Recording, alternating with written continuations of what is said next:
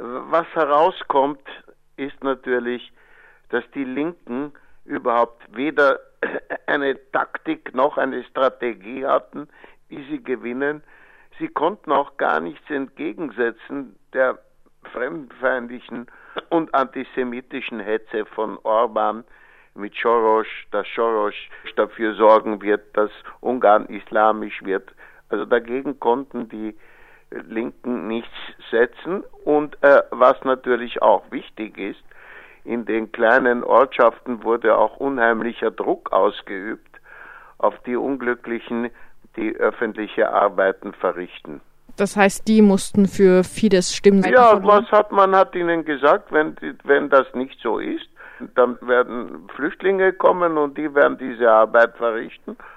Und äh, mit verschiedenen, mit solchen Drücks haben sie eigentlich noch 400.000 Wähler dazu bekommen. Man dachte, dass das der Plafond, also sozusagen was noch zu erreichen ist für Fidesz, das sei 4,2 Millionen äh, äh, Wähler ja, in einem Land, in dem es so ungefähr 9 Millionen Wähler gibt, ja. Aber äh, die haben noch 400.000 wirklich dazu bekommen und die Ärmsten der Armen haben auch Fidesz gewählt.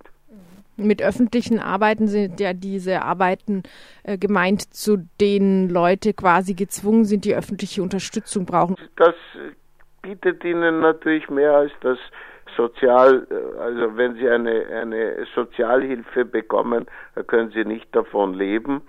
Auch mit der öffentlichen Arbeit können sie, ist es schwer davon zu leben. Äh, aber, aber das ist doch dann besser als die Sozialhilfe. Und äh, wer schon eine öffentliche Arbeit hat, der fühlt sich schon glücklich gegenüber denen, die nur die Sozialhilfe haben. Jetzt hieß der Titel ja, wie geht es weiter mit der illiberalen Demokratie? Das klingt nach Blick in die Zukunft. Wurde da auch darüber gesprochen? Ja, wurde darüber gesprochen, was ich besonders interessant fand. Der Regierungsab, der, der Politologe, der der Regierung nahesteht, war ziemlich sicher, dass in ein paar Wochen äh, Frau Merkel einen Kompromiss mit Orban schließen wird. Da hat er sehr selbstsicher gesprochen. Niemand hat ihm dort widersprochen. Äh, ich meine, das weiß ich nicht, aber ich glaube, diese Einschätzung beruht auf irgendwelche Informationen, die er haben muss.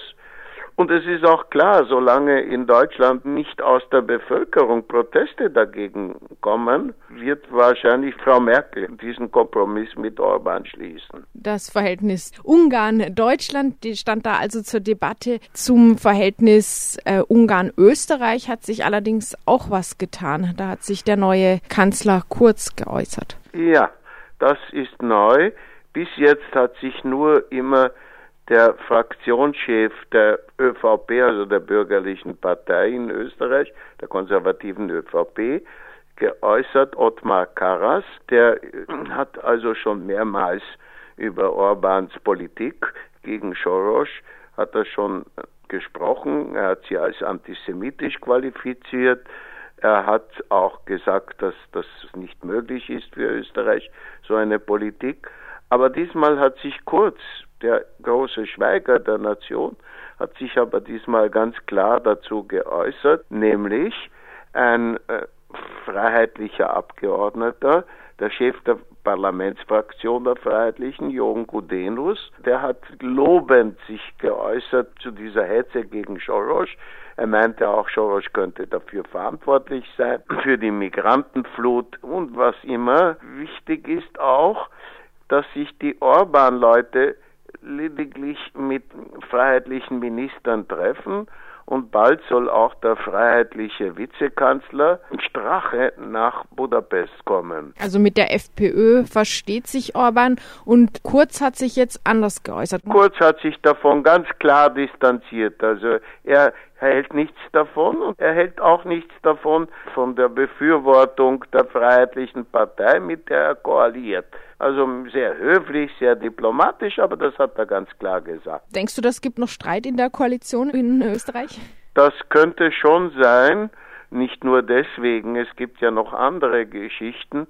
Also fast jeden Tag kommt irgendeine Geschichte auf, Kontakte mit Rechtsextremisten, mit Neonazi oder dass sie selbst aus diesem Milieu kommen und dann Sprüche machen. Und diese Leute sitzen natürlich dann kurz jetzt in wichtigen Regierungsfunktionen. Also sie sind Sprecher von Ministern, sie sind äh, Kabinettchefs und so weiter.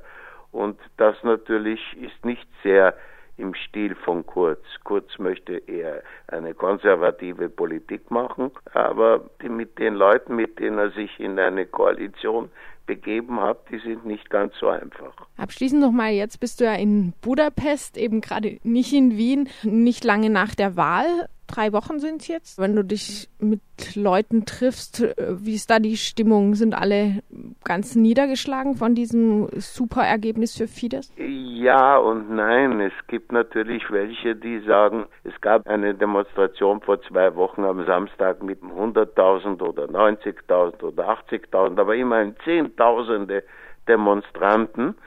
Und es scheint jetzt so, als ob sich die links von der Orban-Partei bewegende Oppositionsparteien, die sich nicht einigen konnten, dass die sich jetzt einigen würden auf eine gemeinsame Plattform. Bis jetzt ist das nicht der Fall.